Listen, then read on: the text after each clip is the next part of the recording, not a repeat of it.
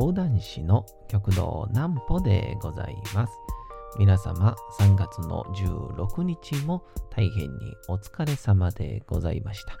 お休みの準備をされる方、もう寝るよという方、そんな方々の寝るおともに寝落ちをしていただこうという講談師、極道南歩の南歩ちゃんのおやすみラジオ。このラジオは毎週月曜日から金曜日の21時から音声アプリサウンドクラウド、Spotify、Amazon Music、Podcast にて配信をされております。そして皆様からのお便りもお待ちしております。お便りは極道南歩公式ホームページのおやすみラジオ特設ページから送ることができます。内容は何でも結構です。ねえねえ聞いてよなんぽちゃんから始まる皆様の日々の出来事や思っていることなどを送ってください。えー、ご希望の方にはなんぽちゃんグッズをプレゼントいたしますので、住所、お名前もお忘れなくと、えー、いうことでございましてね。あのー、非常にめでたいことがありまして、えー、吉本芸人時代のですね、えー、同期で、まあ、一応大学の後輩ではあるんですけど、同じ年に入った同期がですね、えー、この度結婚をいたしましてですね、先ほど、本当今これ収録してるんですけど、ついさっき連絡が来まして、いやー、びっくりしましたね。えー、すごい同棲は長かったんですけど、えー、まさかまさかの結婚報告を個別でくれまして、えー、ありがたい限りだなと思うわけなんですけど、まあ、そんなあめでたい日にですね、えー、我が同期の極道南紀という人物がですね、えー、またまたすごい才能を発揮し始めました。まあ、その話よりも先にこちらのコーナーからいきたいと思います。なんぽちゃんの明日は何の日？さて、えー、明日が3月の17日でございますね。17日とかって言うとちょっとバカにされるんでね、17日って言いましたけど、絶対に17日の方がいいと思うんですけどね。まあまあまあまあ、それは置いといて。昔家電量販店時代に20日って分かりやすいように言ったつもりが、20日って言えないのって バカにされたことありましたね、お客さんに。相当僕は嫌な顔したんでしょうね。なんか、すっごい機嫌悪そうに帰ってきはりましたね、その時は。まあ店員としては最低なんやと思いますけど。1959年に、えー、3月17日、えー、漫画週刊誌の日でございます、えー、日本初となる少年向け週刊誌、少年マガジン。これは講談社でございます。少年サンデーがこれ小学館ですね。それぞれ発刊されたことにちなんで制定された記念日ですと。で、えー、少年マガジン。えー、創刊当初は少年マガジンが40円、少年サンデーが30円で発売をされ、創刊号の売り上げは少年マガジン20.5万部、少年サンデーが30万部、だったことから、すぐに少年マガジンも30円に引き下げたそう。昭和34年、当時の参考価格としては、電車の初乗りが約25円、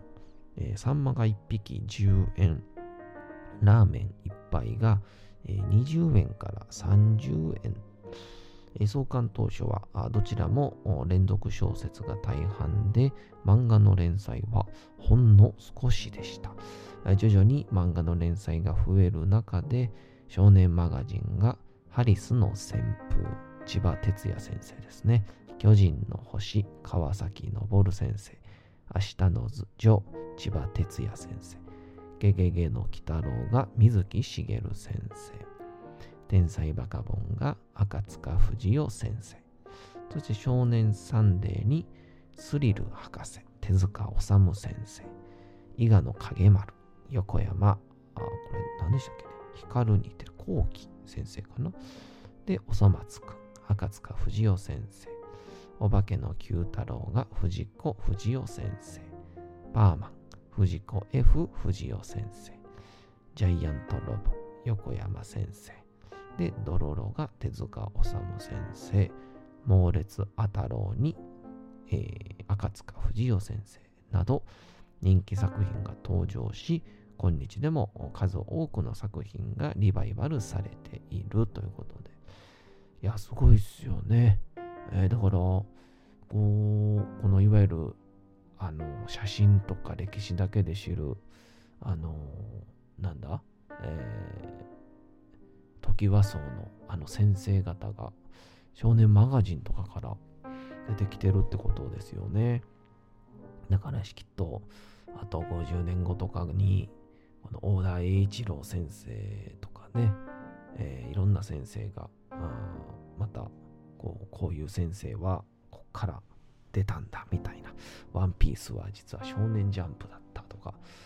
そうなるんでしょうね。ワンピースもそろそろ佳境になってきましたから、えー、ぜひとも見ていただきたいと思います。さあ、そんなことで、えー、まあその難期の話の前にですね、えー、僕の同期でもありました山田健太郎というですね、芸名でやっているやつがですね、えー、今回、えー、結婚いたしまして、この山田健太郎という人物はですね、もう、まあ、一言で言うと何でしょうね。サイコパス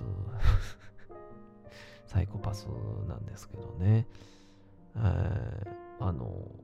本当にめちゃくちゃ面白いんですよ。もう、それね、売れてないもん同士で面白いっていうのもまた変な話なんでしょうけど、まあ、僕自身はちょっとね、お笑い芸人というよりかは、ちょっと別ジャンルの芸人になりましたから、まあ、ちょっといろいろ喋ってもいいのかなと思うんですけど、本当に面白くてですね、えー、まだネタも面白いんですけど、サイコパスっていうのがね、一応一緒に暮らしてて、えー、場所はちょっと、まあ、本人など住んでる場所もあるんでちょっと言えないんですけど、東京の方でね、えー、当時、吉本芸人1年目の時は、一緒にね、4畳、4, 4畳と6畳、6畳8畳かの2部屋で、えー、3人で当時暮らしてて、えー、今思うとどんな生活をしてるんだって思うんですけどね、えー、そうでルームシェアというか。あれはシェアじゃシェアって言葉ではないなあれはな。本当に雑魚寝状態でねタコ部屋状態で一緒に暮らしてて。で家賃確か当時は、えー、6万円でしたかね。を、えー、3人で1人2万円ずつぐらいで、え、家賃分けまして、で、光熱費とかもそれぞれで分け合って、え、やってたりしたんですけど、あの、洗濯物もね、え、もちろん、えみんなで、えこう同じ洗濯機使って、で、え干す場所も一緒ですから、まあ、限られてるんですよね、スペースが。で、僕、朝に洗濯物を干して、で、昼過ぎぐらいかな、に帰ってきて、で、当時、冬ぐらいやったんで、そんな簡単に乾かないんでね、冬場なんで。え、っていうので、えー、ちょっと洗濯物どうやろうと思いながら、家戻ってきたらですね、僕の洗濯物が部屋の中に積まれてるんですね。んで、あのー、あれ乾いたんかなと思ってね。でも、乾いてないんですよね。どう見ても。で、山県でね、読んでるんですけど、山県が外で洗濯物干してるんですよ。で、あれっていう、山県これ、僕の洗濯もまだ乾いてないよね、みたいな。そしたら、あの、何の悪気もない、屈託のない笑顔で、はいっていう、その、はいって答えて、ん？なんで乾いてないのに、僕の洗濯物外したの？って聞いたら、え全く悪気のない、まっすぐな目で、いや、自分の干したかったんで、怖すぎるでしょ。いや、その、すいません、バレないかと思ってとかね、えー、いいじゃないですか、とかっていうね、そういうノリなら分かったんですけど、まっすぐな目でね、いや、干したかったんでっていう、サイコパスですね。はい。っていう、でもね、山県は本当にもう、後輩という、本当先輩ず、先輩に対してね、ガンガン行くんす、行くし、後輩には非常に優しいし、絶対に怒らないっていう最強の人物なんですけど、まあ、あその山県が結婚したということで、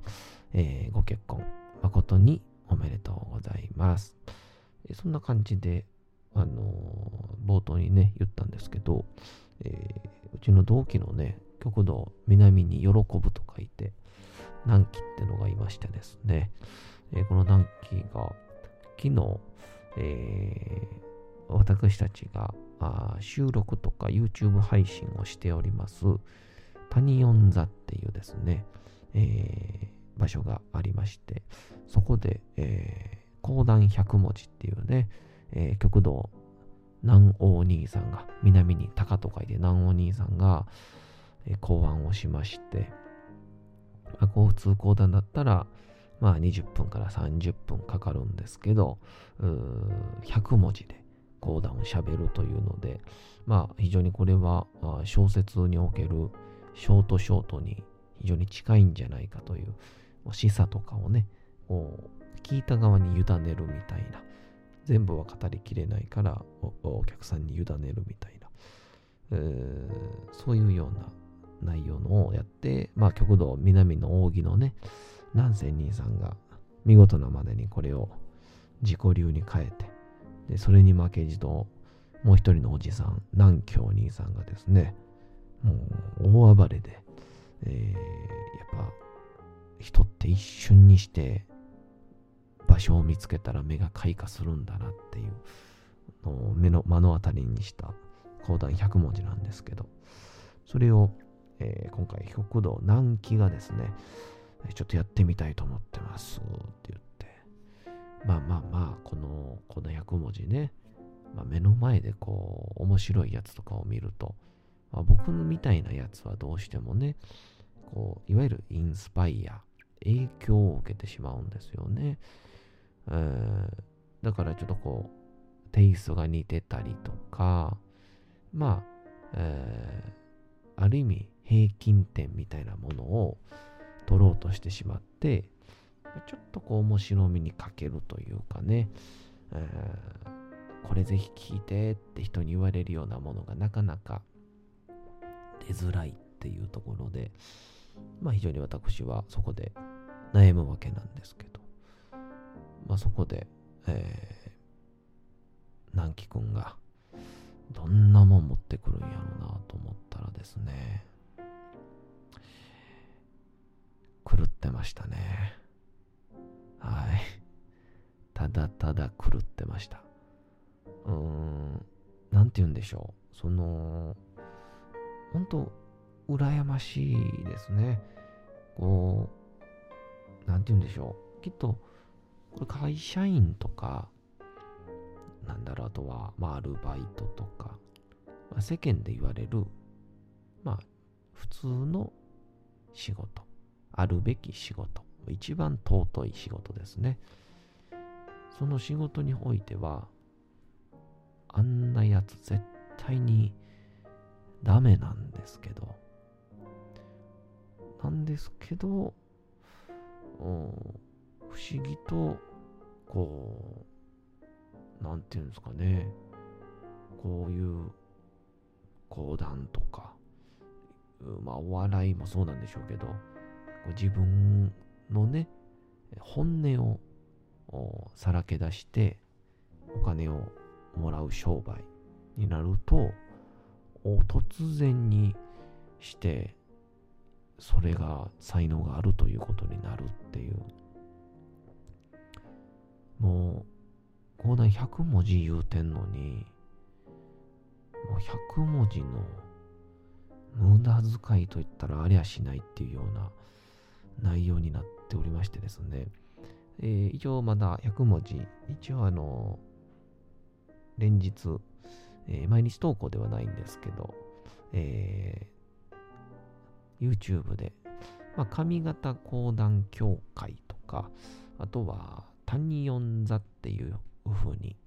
えー、あれですね、風の谷のナウシカの谷に漢数字の4で、あとは座はね、あの座組の座、星座の座ですね。谷四座と調べていただけたら、えー、過去のそういういろんなデータも載っておりますんで、えー、ぜひともね、えー、楽しみに、えー、しといて、えー、いただけたらと思います。さあ、そんな感じでですね、あのー、その難期が才能開花しまして、で、それに前回は極道なんやというね、これ同期なんですけど、もう芸歴で言うたらむちゃくちゃ長いんですけど、ちょうど同期扱いでやってるんですけど、えー、四代目南流のね、息子でして、えー、いわゆるプリンスですよね。王子様で。で、これまた、あもう、お笑いの方で培ってきた内容が、もう、すごすぎるので、めちゃくちゃ普通に面白いんですけど、こんな人でも売れへんねんやって思うぐらい面白いんですけど。でもそれが、えー、今回、コーダーの世界に来て、やっぱこう、なんて言うんでしょうね。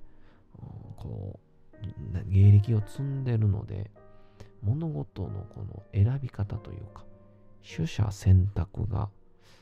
非常にまっことに素晴らしいんですよね。っていうので今はあもう徹底的にえー、4代目南陵の、え、中身を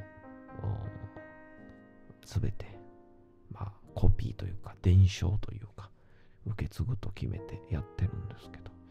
これまた4代目にそっくりでございましてねそのなんやが先日100文字をやったんですけど本人競馬がむちゃくちゃ好きでもう競馬で番組やってるぐらいの男ですから、えー、それでいろいろと仕事を取っていくっていうことで100文字で競馬のね僕はあんま知らないんですけどジャングルポケットっていうあおそらくジャングルポケットさんってそっから名前来てんねんなってのが分かったんですけどその馬のね、えー、講談を作ったりとかっていうので、えー、まあ、今後あチーム南郷ですね。まあ親分子分っていう設定らしいんですけどね。えー、南欧親分のもとで、えー、極道南野、そして極道南紀の子分の2人がですね、まあ、これまた大暴れするんだろうなということで、えー、僕も負けてられないななんて思ったりもいたしました。まあ、そうなんですけど、僕多分、このぐらい適当に喋る方が好きなんでしょうね。えーえー、好きなことをして平凡に暮らす。そんな感じでお次のコーナーに行きたいと思います。行きましょう。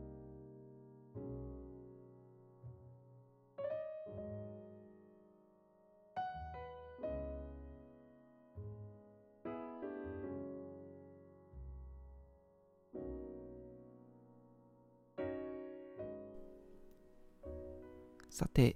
時刻はうとうと朗読会の時間となりました。皆様、小さい頃眠れなかった時にお父さん、お母さん、おじいちゃん、おばあちゃん、お世話になっている方に本を読んでもらった思い出はないでしょうか。なかなか眠れないという方のお力に寝落ちをしていただければと、毎日美しい日本語の響きで綴られた様々な物語、小説をお届けしております。さて、昨日から読んでおります、ショートショートでございますが、え、今日もちょっと新しいいいのを見つけましたんで、え、そちら読ませていただこうと思います。え、宇宙人の会話というね、え歌豆さんという方のやつでございます。えどんな内容になっているんでしょうか。どんな、あこうちょっと、ニヒルな感じというか、あ入ってるんでしょうか。それではお楽しみください。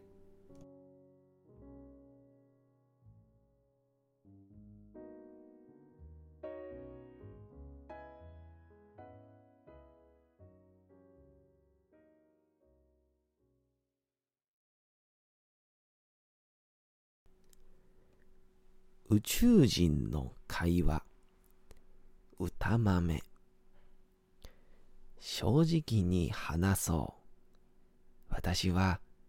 地球人ではない。おお、驚かないな。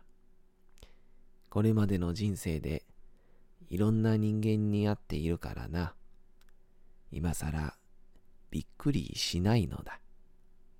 であんたはどこの星から来たんだ？私はタンス星人だ。タンス星？シャツやパンツをしまっておく